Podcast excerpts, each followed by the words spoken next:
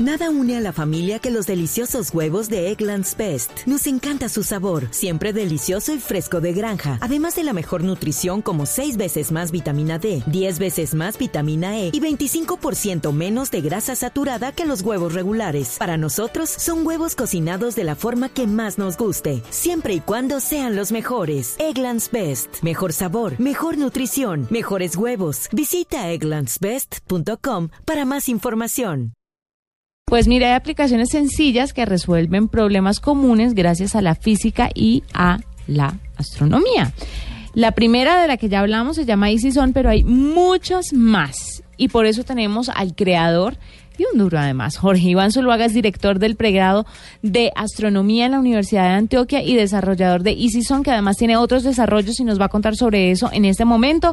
Jorge Iván, bienvenido a la nube. Eh, muy buenas noches, muchas gracias por invitarme. Qué dicha que nos esté acompañando una persona tan inteligente hoy. ¿Es cierto? muchas gracias, de verdad, no, no, nada, para nada. Bueno, Nosotros hablamos de tecnología, enlace. Enlace, exactamente. Bueno, Jorge Iván, usted, ¿a usted cómo se le ocurrió primero hacer EasyZone? ¿Por qué llega, por qué cree que esa es una necesidad y que a las personas les interesaría una aplicación que les cuente dónde está el sol, por cuántos días, a qué horas? ¿Cómo surge esta idea? Bueno, eh, surge de mi propia necesidad, naturalmente, ¿cierto? Eh, inicialmente, pues, eh, cuando estaba muy más joven andaba mucho en bus y entonces me interesaba saber de qué lado del, de, qué lado del bus daba el sol por las tardes cuando tenía que montar como una hora en un, en, un bus. Entonces siempre soñé con tener algo que me dijera, montese al lado izquierdo que de ese lado no va a dar sol. Y después cuando estuve ya pues grande, ahora adulto, eh, eh, la necesidad a la hora de comprar apartamento. Vos sabés que uno cuando va a comprar un apartamento, pues uno quiere que sus las ventanas del apartamento, el balcón, pues no sean muy soleadas, que no les dé el poniente. Y a veces cuando uno llega a un barrio nuevo, uno no tiene ni idea y el vendedor le puede decir cualquier cosa, no le cree y después se pasa y con unas ventanas bien soleadas. Eso es, eh, eh, hay que tener desconfianza cuando solamente le pueden mostrar a uno un apartamento a ciertas horas. Eso, al mediodía, por ejemplo, que no, que no se, que no se siente la cosa. Es cierto. Bueno, pero ¿cómo llegó a usted al desarrollo? O sea, si digamos que la necesidad, yo creo que muchos de los que andamos en, en bus sabemos lo que es broncearse quedándose dormido contra una ventana a la que le llega el sol. Pero ¿cómo llegó usted al desarrollo tecnológico? Ah, bueno, ya el desarrollo tecnológico pues surgió pues ya de la, de mm, digamos una, una iniciativa que tomé en, diciembre, pues me, venían las vacaciones y sabía que en algún momento tenía que empezar a desarrollar aplicaciones móviles, tenía muchas ideas y encontré una herramienta muy poderosa, muy recomendada para todos los oyentes y para ustedes, pues si, si son gomosos del tema, que se llama PhoneGap es una herramienta que le permite a uno desarrollar aplicaciones eh, para dispositivos móviles para cualquier plataforma. O sea, me refiero a las tres más comunes que son eh, Apple, eh, Android y Windows Phone. Y solo se escribe un código, no hay necesidad de escribir el programa tres veces. Mm. Pero además usted tiene una lista de aplicaciones para desarrollar, eh, algunas ya están en fase de diseño. ¿Nos puede contar un poquito o no? ¿Es reserva del sumario? no, no, se puede contar. Además, esa es la verdad. Eh, estoy buscando muchas más ideas. Una de las cosas que, que, quiero realmente hacer en general es aplicaciones sencillas. Yo soy muy gomoso de la tecnología y he pagado cuatro, dos dólares por aplicaciones que son demasiado complicadas. Ahora, por ejemplo, estoy trabajando en una que es la próxima pues digamos la sucesora de EasyZone, que es para la instalación de paneles solares en techos y en terrazas. Eh, y es una aplicación muy sencilla que te dice hacia dónde debe apuntar el panel para aprovechar al máximo la luz de, eh, del sol. También tengo por ahí unas aplicaciones en camino, especialmente algunas ya relacionadas directamente con la astronomía. O sea, a mí me gusta resolver problemas de la vida cotidiana y también resolver el problema a los que como yo nos encanta la astronomía. ¿Qué ha encontrado usted en astronomía, aparte pues de la, de la, del sol? ¿Qué otras cosas lo han inspirado o qué otras cosas está desarrollando usted con base en eso, en la, en la, en la astronomía sobre todo, que es una carrera que no mucha gente se decide a estudiar, sobre todo en esta época? Claro, claro. Ah, pues en astronomía existen varios problemas muy interesantes.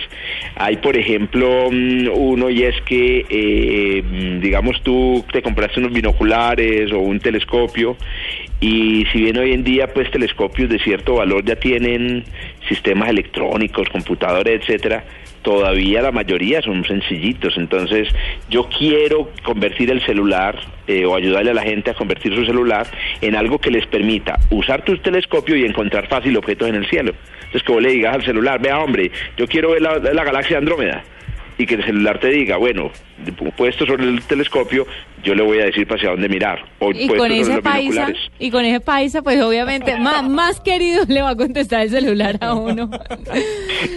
Vea, usted eh, dice que, mm, que muchas veces es fácil escribir una aplicación, pero ¿qué otro consejo, pues aparte de la página que nos dio para poder escribirlas, qué otro consejo le da a la gente que de pronto tiene una idea sencilla en la cabeza, pero que no se le ha ocurrido pasar al término, al tema tecnológico para desarrollar la aplicación? Bueno, eh, pues normalmente, pues el- digamos que la, los retos a veces uno piensa que son tecnológicos, o sea, aprender a programar en un lenguaje de programación específico, etcétera. Pero yo tengo la filosofía o la idea de que desarrollar aplicaciones es un asunto más de entender la mente como de la gente, o sea, es una cosa más más de tipo humano y social, porque porque otra vez, como yo he sido víctima entre comillas de aplicaciones muy complicadas, aplicaciones que uno no las entiende, entonces lo más importante siempre cuando se esté desarrollando y se lo recomiendo a todos los pues, a los que vayan a comenzar, como comencé yo hace poco apenas, es que piensen en la, en la gente que lo va a usar, piensen que la gente quiere ver una, una cosa de una, un botón que sabe que sabe que tiene que presionar de una y que entienda lo que lo que les va a salir. Eso es lo más importante. Yo que pensaría. ojalá sea todo hundiendo un botón y ya, le calcula a uno todo lo que le tiene que calcular. Claro. Más Es como este programa. O sea, es para que todo el mundo entienda. Le voy a hacer una pregunta a Jorge Iván y pues desde la absoluta ignorancia. A través de la astronomía se puede saber el clima que vamos a tener en, en diferentes épocas del año o, o en el mes. ¿Nos da alguna luz sobre eso, la astronomía?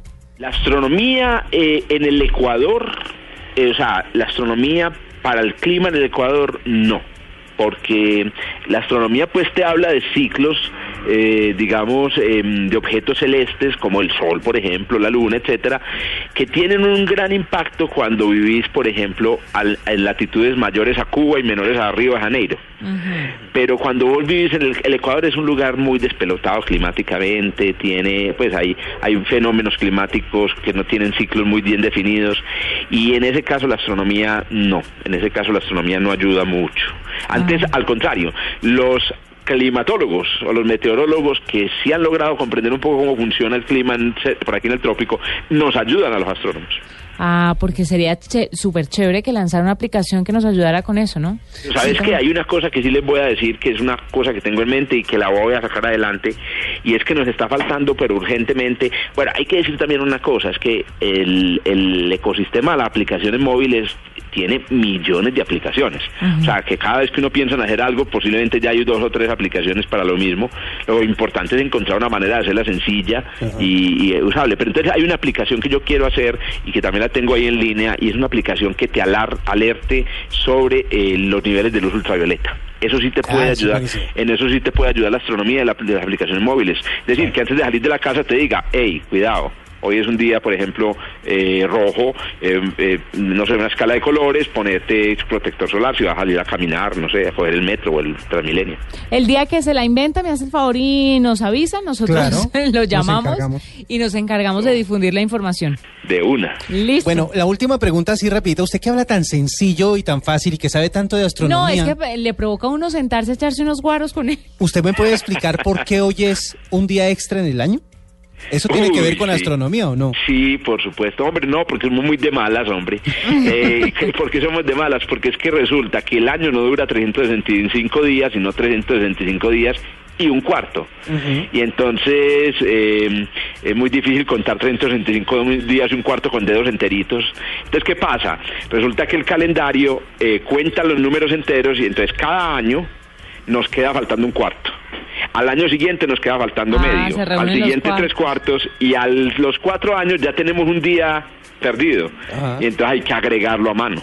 Sí. Ah. Y obviamente el mes más corto, dijeron, chantémoselo ahí. Al mes más corto. Ah, no, se una aguanta. historia, porque febrero es el mes más corto. Ahí estaba, ya acabo de llegar de editar una conferencia sobre eso. ¿Ah, sí? ¿Hay una Sí. razón por la cual el febrero es más corto? Imagínate. sí, Aparte una de ser el razón. mejor mes del año. Cuente, una cuente ahí rapidito. Ah, no, no, la razón es, es sencilla y es que los romanos, que fueron los que inventaron pues, el calendario que nosotros tenemos, en- primero tenían 10 meses al año y, eh, y en un momento dado se dieron cuenta que no les alcanzaba para todos los días que tenía el año y metieron dos a, a- a la fuerza y el último fue febrero y ya febrero no le alcanzaban a poner los 29 ni los 30 días, entonces dijeron, ay, ¿qué hacemos con este, con este vergajo? Y entonces, ¿qué dijeron? Lo pusieron de último con el menor número de días.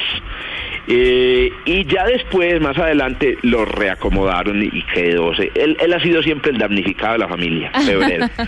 El cortico. el. Quedamos educados, informados y ansiosos de conocer más acerca de las aplicaciones que va a desarrollar. Sí, de salir a echar rulo con Jorge Iván, que qué buen conversador, Jorge Iván. Muchas gracias, brujos. Muchas gracias por estar con nosotros en la nube. No, entonces espero que la, la gente, yo esencialmente quiero que me que bajen la aplicación, que la prueben y que me digan que tiene mal para que la mejoremos y tengamos una buena aplicación aquí colombiana sobre este tema. Perfecto, muchas gracias. Es Jorge Iván Zuluaga, es director del pregado de astronomía en la Universidad de Antioquia y desarrollador de EasyZone y otras aplicaciones que vienen y que están ahí en camino de remojo para que usted esté pendiente apenas las lance. Se lo vamos a contar aquí en la nube. Son ¿Usted sabe cuánta gente se va a inscribir al pregrado de astronomía a partir de ahora? Toda. la Universidad de Antioquia. Ah, ojalá. yo quiero hacer Yo la quiero. distancia, por favor.